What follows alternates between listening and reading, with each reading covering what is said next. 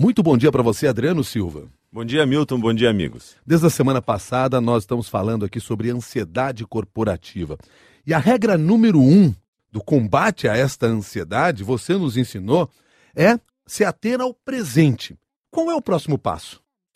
Uma outra regra bacana, quer dizer, quem sou eu aqui para falar de, de regras, mas assim, eu estou compartilhando aqui comportamentos que eu enfrento e soluções que eu encontrei para mim mesmo. Até né? porque você já disse no último comentário, de forma sincera, que você também é um ansioso. É isso aí. Além de ser um executivo sincero, eu sou um executivo ansioso.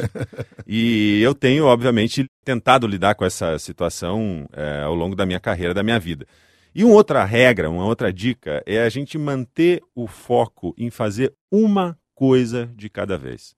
Você manter o foco para o ansioso é, é um exercício difícil e ao mesmo tempo muito útil, muito útil. Quer dizer, não estabeleça para você mais metas do que você realmente pode cumprir naquele espaço de tempo e foque em estabelecer uma meta, um objetivo por vez. Só passe para o segundo objetivo quando você tiver cumprido o primeiro. Isso é importantíssimo para o ansioso organizar não apenas o seu dia a dia, a sua agenda, mas organizar a sua cabeça. Você só pode resolver coisas que estão à sua frente.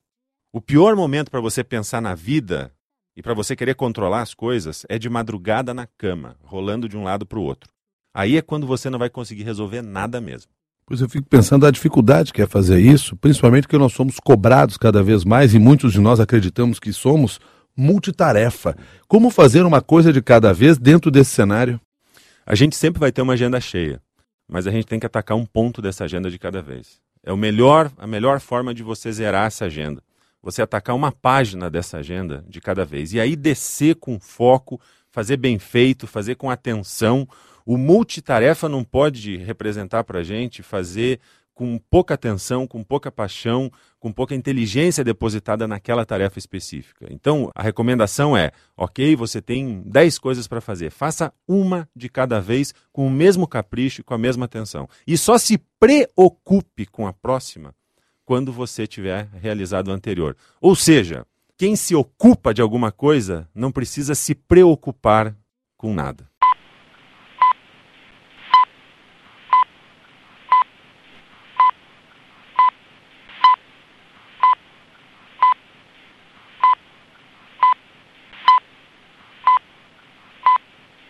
Muito bom dia para você, Adriano Silva. Bom dia, Milton. Bom dia, amigos. Desde a semana passada, nós estamos falando aqui sobre ansiedade corporativa.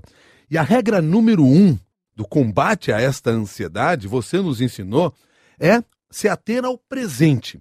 Qual é o próximo passo? Milton, uma outra regra bacana, quer dizer, quem sou eu aqui para falar de, de regras, mas assim, eu estou compartilhando aqui comportamentos que eu enfrento e soluções que eu encontrei para mim mesmo. Até né? porque você já disse no último comentário, de forma sincera, que você também é um ansioso. É isso aí. Além de ser um executivo sincero, eu sou um executivo ansioso. e eu tenho, obviamente, tentado lidar com essa situação é, ao longo da minha carreira, da minha vida.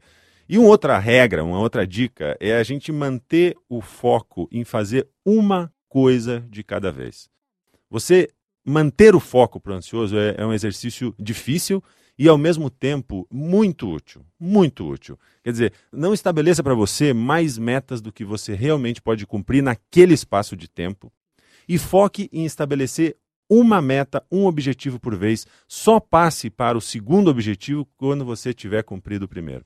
Isso é importantíssimo para o ansioso organizar não apenas o seu dia a dia, a sua agenda, mas organizar a sua cabeça. Você só pode resolver coisas que estão à sua frente. O pior momento para você pensar na vida e para você querer controlar as coisas é de madrugada na cama, rolando de um lado para o outro.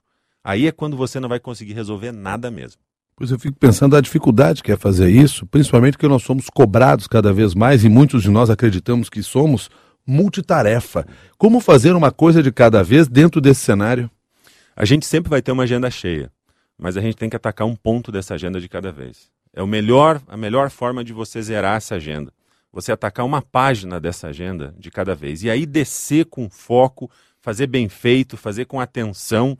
O multitarefa não pode representar para a gente fazer com pouca atenção, com pouca paixão, com pouca inteligência depositada naquela tarefa específica. Então, a recomendação é: ok, você tem 10 coisas para fazer, faça uma de cada vez com o mesmo capricho e com a mesma atenção. E só se preocupe com a próxima quando você tiver realizado o anterior. Ou seja, quem se ocupa de alguma coisa não precisa se preocupar com nada.